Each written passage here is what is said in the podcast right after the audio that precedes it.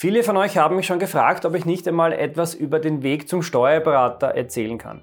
In diesem Video zeige ich euch daher, welche Voraussetzungen ihr erfüllen müsst und welche Prüfungen ihr erfolgreich ablegen müsst, um in Österreich als Steuerberater angelobt zu werden. Wer Steuern versteht, kann Steuern sparen. Herzlich willkommen zu einer neuen Folge vom Steuerpodcast mit deinem Steuerberater Roman Jagersberger. Der Podcast für Unternehmer, Selbstständige, Investoren und Interessierte. Mein Name ist Roman Jagersberger, ich bin strategischer Steuerberater in Österreich und unsere Kanzlei hat sich auf Unternehmen und Investoren spezialisiert, die ihre Steuerbelastung und Firmenstruktur optimieren möchten. Und als stark wachsende Kanzlei sind wir natürlich auch immer auf der Suche nach motivierten und engagierten Mitarbeitern. Wir suchen daher natürlich auch Steuerberater und Berufsanwärter.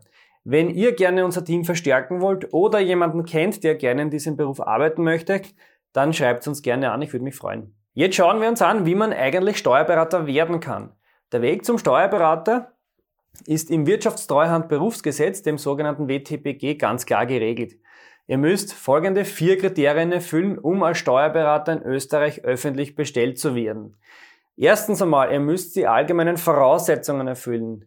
Diese sind die volle Handlungsfähigkeit, eine besondere Vertrauenswürdigkeit, geordnete wirtschaftliche Verhältnisse und eine aufrechte Vermögensschadenhaftpflichtversicherung und ihr müsst auch noch weiters einen Berufssitz haben. Und zweiter Punkt, Selbstrede natürlich, ihr benötigt eine entsprechende fachliche Ausbildung. Dann Punkt drei, ihr müsst eine gewisse Berufsanwärterzeit absolvieren. Und dann schlussendlich Nummer vier, ihr müsst dann natürlich auch eine erfolgreiche Fachprüfung absolvieren. Das heißt, ihr müsst diese Fachprüfung zum Steuerberater, die müsst ihr erfolgreich abschließen. Schauen wir uns jetzt mal die allgemeinen Voraussetzungen im Detail an. Zur vollen Handlungsfähigkeit brauche ich, glaube ich, nicht viel sagen. Äh, das ist eh selbst erklärend. Dann die besondere Vertrauenswürdigkeit. Im Gesetz ist da nicht beschrieben, was man unter besonders vertrauenswürdig versteht, sondern eigentlich nur, was man nicht darunter versteht.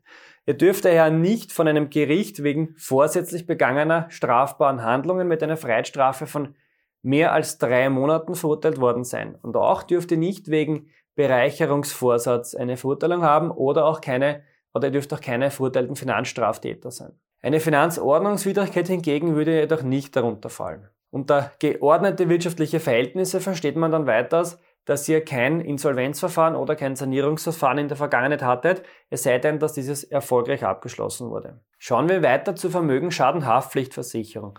Als Steuerberater seid ihr verpflichtet, eine entsprechende Versicherung abzuschließen und das Bestehen des Versicherungsschutzes auch der Kammer der Steuerberater und Wirtschaftsprüfer nachzuweisen. Und ihr müsst natürlich auch einen Berufssitz haben, der muss in einem EU-Mitgliedstaat oder in einem EWR-Staat sein. Also schlechte Nachricht, die Cayman Islands fallen da nicht darunter. Bevor wir uns jetzt die fachliche Ausbildung ansehen, abonniert bitte unseren YouTube-Kanal und aktiviert die Glocke, denn damit zeigt ihr uns, dass euch unsere Videos gefallen und ihr verpasst natürlich kein weiteres Video mehr. So, schauen wir zur fachlichen Ausbildung. Um zur Fachprüfung antreten zu dürfen, müsst ihr ein facheinschlägiges Hochschulstudium, also Universitätsstudium, oder ein Fachhochschulstudium mit mindestens 180 ECTS-Punkten und die Berufsanwärterzeit von eineinhalb Jahren bereits erfolgreich absolviert haben. Dann könnt ihr zur Prüfung antreten. Alternativ könnt ihr aber auch ohne Studium antreten, wenn ihr offiziell zum Bilanzbuchhalter bestellt wurdet und danach mindestens dreieinhalb Jahre hauptberuflich, und da ist es jetzt egal, ob selbstständig oder unselbstständig, äh, den Beruf dann als Bilanzbuchhalter ausgeübt habt. Dann werdet ihr nämlich einem einschlägigen Studium in Bezug auf die Anrechnung der fachlichen Ausbildung gleichgestellt.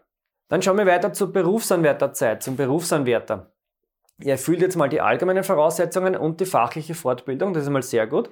Dann müsst ihr in den nächsten Schritt einmal die Laufbahn des Berufsanwärters durchlaufen. Ihr müsst da mindestens drei Jahre lang als Berufsanwärter bei einem Steuerberater beschäftigt sein, um nach der erfolgreich abgelegten Fachprüfung dann als Steuerberater in Österreich angelobt zu werden. Zur Fachprüfung selbst könnt ihr jedoch schon früher antreten, weil die besteht aus mehreren Teilen. Das heißt, ihr müsst da nicht die ganze dreijährige Zeit absitzen, sondern könnt das bereits schon nach der eineinhalbjährigen Anwärterzeit durchführen. Dann schauen wir uns gleich an, wie schaut die Steuerberaterprüfung aus. Die Prüfung wurde im WTPG 2017 komplett neu geregelt, das war früher etwas anders.